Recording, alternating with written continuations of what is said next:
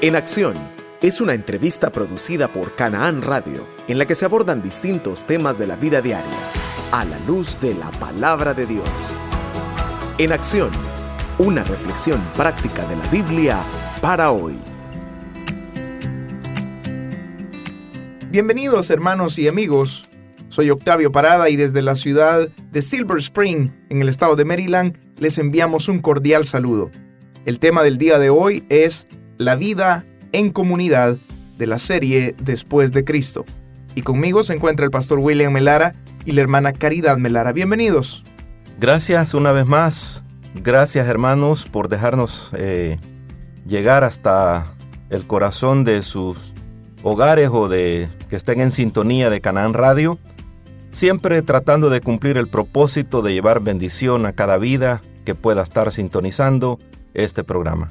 Eh, muchas gracias. Eh, sean bienvenidos todos aquellos que nos sintonizan en esta nueva oportunidad, en esta nueva edición de este programa, eh, con la intención de que recibamos edificación, que juntos nos edifiquemos en la palabra del Señor y esto trascienda la vida diaria. Gracias. Amén. Leemos lo que dice Hechos 2.42. Y perseveraban en la doctrina de los apóstoles, en la comunión unos con otros, en el partimiento del pan y en las oraciones. Cuando la iglesia de Cristo fue llena del poder del Espíritu Santo, comenzó a cumplir su misión, en un ambiente de verdadera unidad y amor en cada cristiano, lo que les permitía crecer juntos y llevar el Evangelio a otros. Pastor Melara, ¿quiénes conformamos la iglesia de Cristo?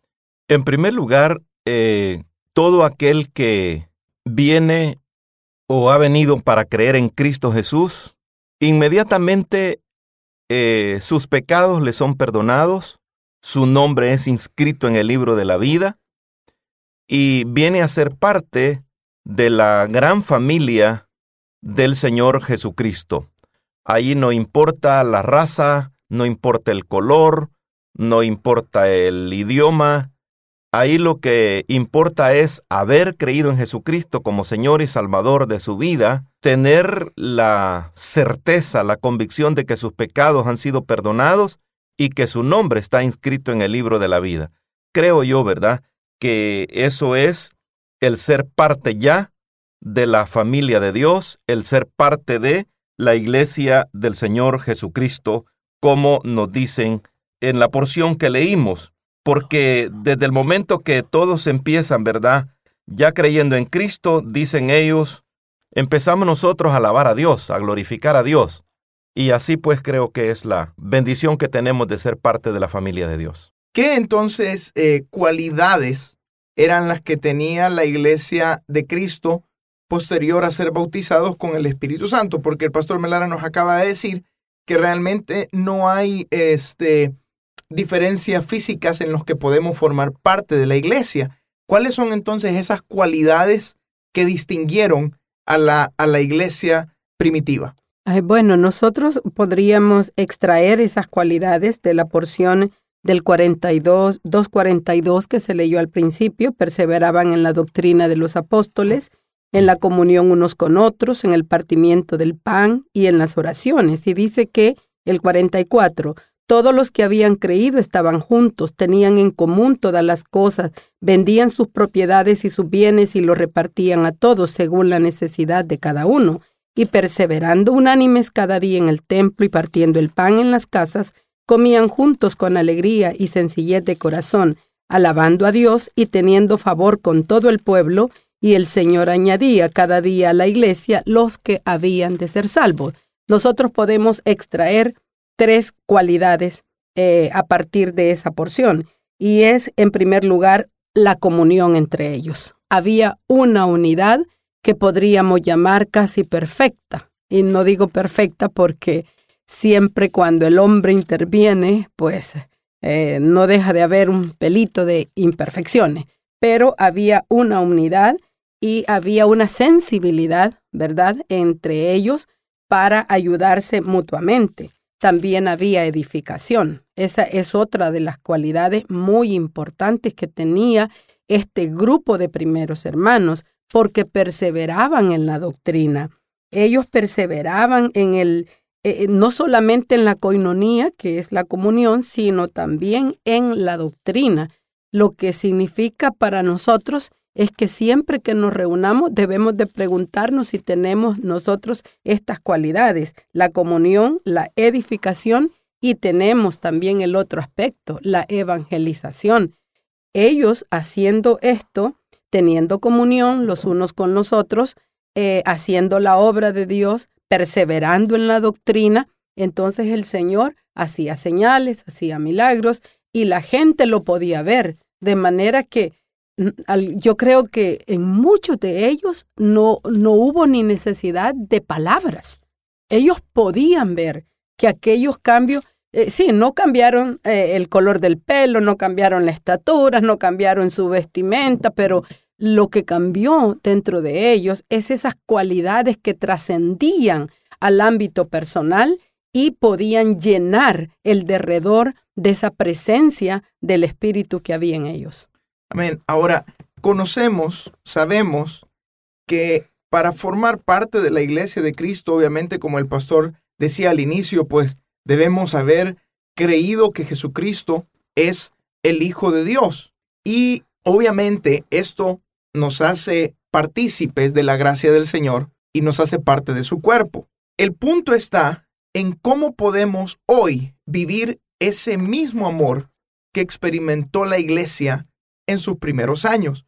Y me gustaría que en el resto de este primer bloque hablemos acerca de esto, porque vivimos en una sociedad bastante individual hoy en día y esto ha querido entrar en la iglesia también. Entonces, Pastor Melara, comenzamos con usted. ¿Cómo podemos hoy vivir ese mismo amor que experimentó la iglesia en sus primeros años?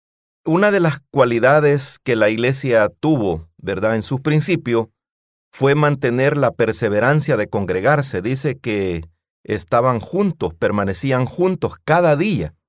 Entonces, eh, en el Salmo 133, versículo 1 dice, mirad cuán bueno, cuán delicioso es que los hermanos habitemos juntos en armonía. Y el apóstol Pablo lo recalca en una de sus epístolas, dice, no dejando de congregarnos como algunos tienen por costumbre.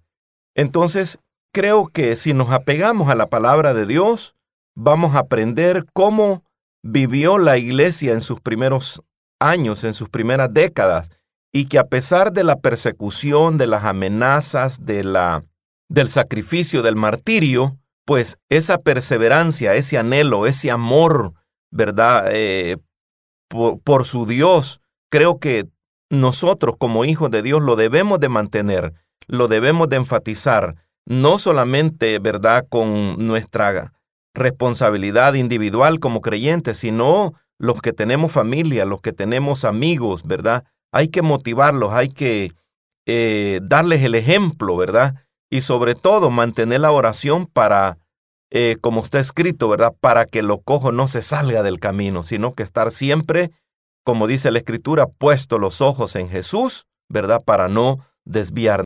Ah, bueno, no debemos de perder de vista que Pedro nos ha nos dice algo bien importante acerca de lo que es la iglesia de Cristo. Y dice, vosotros también como piedras vivas, sed edificados como casa espiritual y sacerdocio santo, para ofrecer sacrificios espirituales aceptables a Dios por medio de Jesucristo. Nosotros eh, somos las piedras vivas, conformamos el edificio en el cual Cristo mora.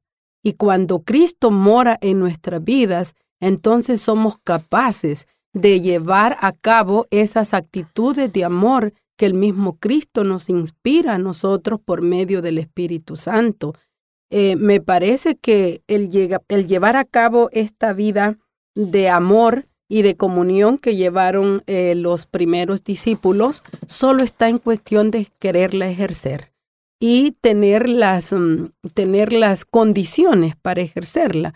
Por ejemplo, eh, nuestra iglesia trabaja con el sistema celular.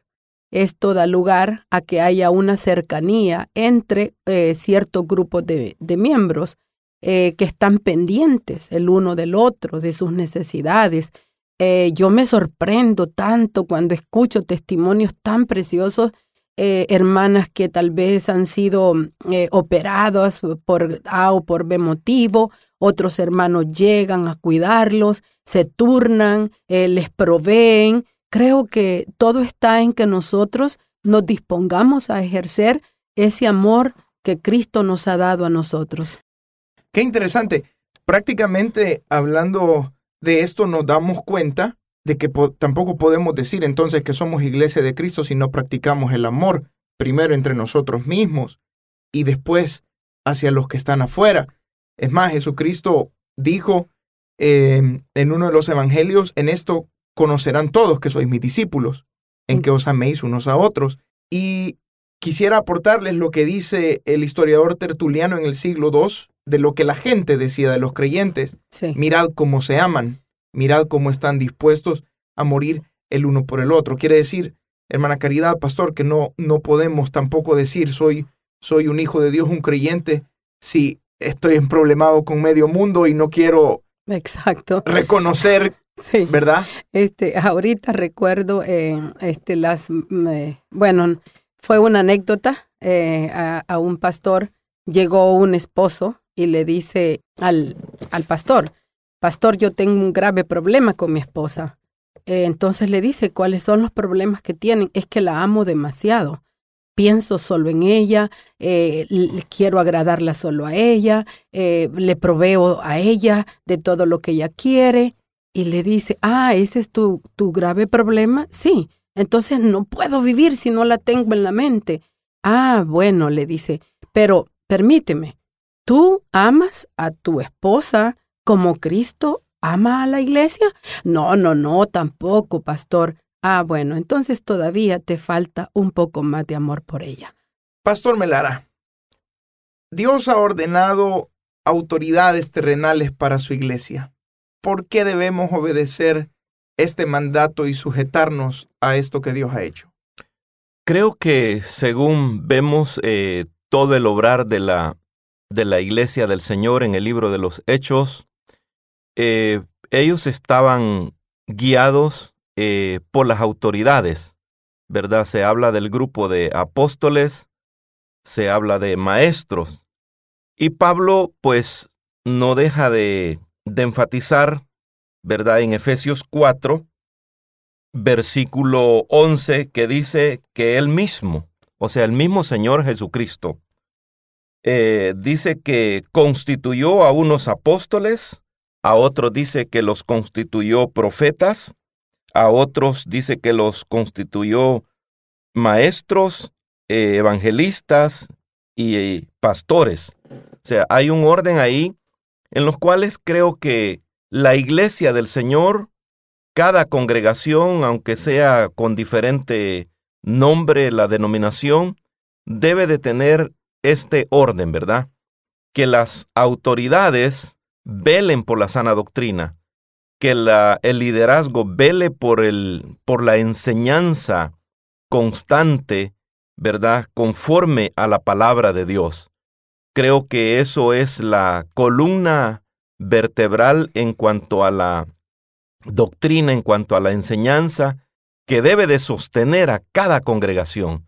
Por eso yo creo que la autoridad, el liderazgo, es muy importante, ¿verdad? Para que pueda guiar a cada miembro de su congregación a mantenerse en la sana doctrina, en la obediencia, en el crecimiento constante, porque eh, tarde o temprano, ¿verdad? Los mayores nos estamos yendo y los que vienen quedando son los jóvenes, son los niños, y este es el legado que como como cristiano, como iglesia, como congregación, tenemos que ir dejando en el tiempo que nos ha tocado servir. Por eso creo yo, ¿verdad? La necesidad que la iglesia debe de estar ordenada bajo un orden, valga la redundancia, de eh, autoridad. Ah, me parece que también, eh, pues el espíritu eh, que mueve a este, a esto de las autoridades delegadas por Dios es cuestión de orden y responsabilidad porque deben de haber personas responsables de la grey, así como dice eh, en Hebreos, eh, obedeced a vuestros pastores porque ellos darán cuenta de vuestras almas. entonces también es responsabilidad. Y fue tan lindo el Señor que no solo ordenó autoridades eh, netamente en el aspecto espiritual, sino también para aspectos materiales en la elección de los diáconos. Dijo, eran los apóstoles, no es justo que nosotros estemos atendiendo a estas necesidades materiales, físicas, y por eso eh, eligieron a, a, diáconos para que atendieran, ¿verdad? En esa oportunidad fueron a unas viudas que necesitaban eh, para que los apóstoles pudieran tener, ¿verdad?, eh, a cargo el orden espiritual. Yo quiero agregar algo más aquí. La finalidad de todo buen liderazgo, de un liderazgo sano, de un liderazgo que ama la obra de Dios, que realmente se mantiene en la sana doctrina, el propósito, la finalidad es el mismo, perfeccionar el cuerpo de Cristo, ¿verdad? Para lo que hemos venido a ser parte de la iglesia del Señor. Literalmente dice a fin de perfeccionar a los santos para la obra del ministerio, para la edificación del cuerpo de Cristo, hasta que todos lleguemos a un crecimiento que Dios espera de cada uno de nosotros. Qué importante es someternos a nuestras autoridades eclesiásticas. Como decía usted, hermana Caridad, los pastores van a dar cuentas también, pero es Dios, el dueño de la obra, es Él el que va a emitir un juicio, no nos toca a nosotros, ¿verdad? Hacerlo. Exacto. Debido a esto, ¿por qué es necesario entonces mantener la comunión entre la iglesia? Bueno, encuentro eh, una porción que escribió el apóstol Pablo siempre y justamente en Efesios, un poquito antes de lo que leyera nuestro pastor. Dice, yo pues preso en el Señor os ruego que andéis como es digno de la vocación con que fuiste llamados, con toda humildad y mansedumbre, soportándoos con paciencia los unos a los otros, en amor, solícitos en guardar la unidad del espíritu en el vínculo de la paz, un cuerpo y un espíritu como fuisteis también llamados en una misma esperanza de vuestra vocación. Así es que nosotros tenemos un Dios y Padre de todos, y el cual es sobre todos y por todos y en todo. De manera que cuando nosotros mostramos esa comunión, que no es ni siquiera que nosotros la fabricamos, no la generamos nosotros. Esto lo hace el Espíritu de Dios. Por eso dice que nosotros seamos solícitos en guardarla. No dice en generarla, sino en guardarla. Como hijos de Dios vamos a tener esa unidad porque el Espíritu Santo es el que produce esa unidad entre nosotros, esa comunión entre nosotros. Eh, y, aquí eh, entra algo bien importante. Dice que nos debemos para ello soportarnos con paciencia, adaptarnos unos a otros. Y eso no, no cuesta nada. Simple y sencillamente demos a todos el lugar que corresponde y nosotros manifestemos esa comunión, manifestemos e, esa unidad. Y las palabras que tú mismo nos leías, hermano, acerca de Tertuliano, mirad cómo se aman. Mirad qué amor tienen estos, mirad cuál comunión. Eso es importantísimo, porque si nosotros como cristianos nos atacamos los unos a los otros, entonces no mora el amor de Cristo. Eh, no mostramos comunión, no mostramos esa unidad que es necesario. Por lo tanto, en nosotros no señalemos, sino veamos a Cristo y propaguemos sus verdades. Los aspectos que hemos estado hablando son muy importantes y esto nos lleva a una, a una pregunta bien interesante y bien fundamental. Pastor, ¿será que todas las congregaciones llamadas cristianas son verdaderamente la iglesia de Cristo? Yo tengo en, en, mi, en ese versículo, en mi Biblia, lo, lo tengo marcado y le he puesto en mi, con mi puño y letra el colador de Dios. El Señor dice, no todo aquel que me diga Señor, Señor entrará en el reino de los cielos y creo que al venir a Cristo, el Señor nos dice en San Juan 5:39 que escudriñemos las escrituras, porque en ellas tenemos la vida eterna. Y hay eh, muchas denominaciones que se llaman cristianas, ¿verdad?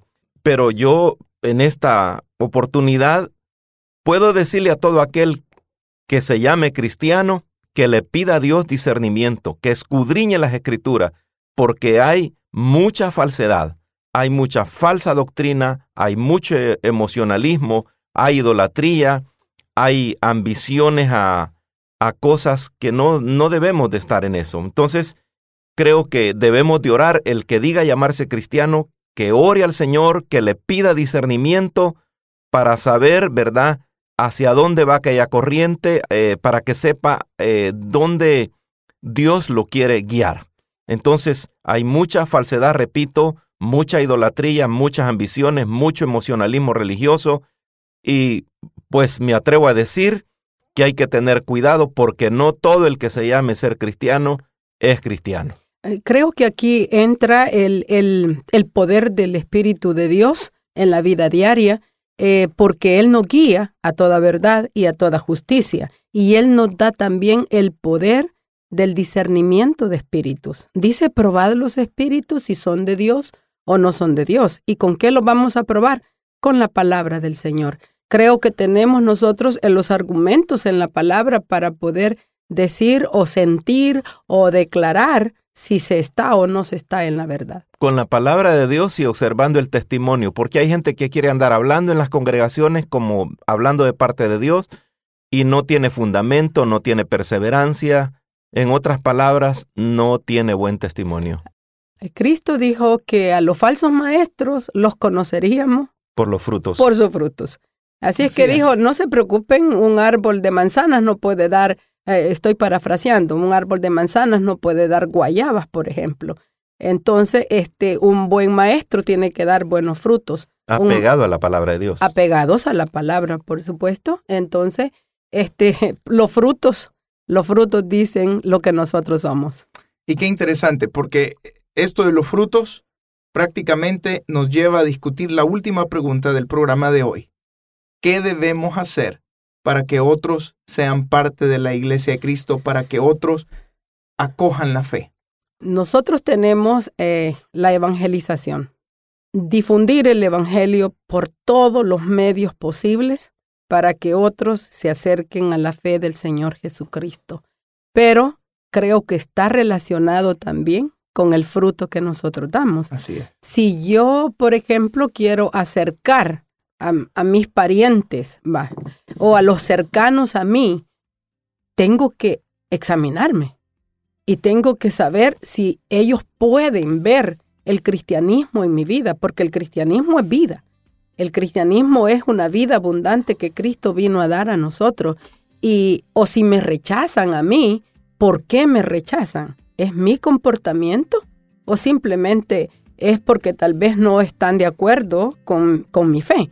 Entonces, creo que nosotros lo que tenemos que hacer es mm, apuntar a un blanco, buscar a las personas a las cuales queremos evangelizar y mostrarles el amor de Jesucristo en cada uno. Obedecer el gran mandamiento, ir y predicar el Evangelio a toda criatura, enseñándoles lo que hemos aprendido de la Sagrada Escritura para que ellos conozcan a Cristo, sean perdonados sus pecados y sean inscritos sus nombres en el libro de la vida. Gracias, pastores. En, en conclusión, prácticamente llegamos a entender que la vida en comunidad de la Iglesia de Cristo es una bendición. Es una bendición, amén, y no solo nos permite experimentar verdadero amor y crecimiento espiritual, sino que también nos ayuda a cumplir la misión que le ha sido dada a la iglesia, que es la de ir y de la de predicar el Evangelio. Efectivamente. Así llegamos al final de nuestro programa de hoy y le invitamos, estimado oyente, a no perderse nuestra siguiente emisión. Recuerde que no solo debemos ser oidores, sino hacedores de la palabra de Dios. Que el Señor los bendiga. Canaán Radio agradece tu sintonía a este programa y te invita a escucharnos en nuestra siguiente edición. Para más información, escríbenos a en acción arroba canaanradio.net. En acción, una reflexión práctica de la Biblia para hoy.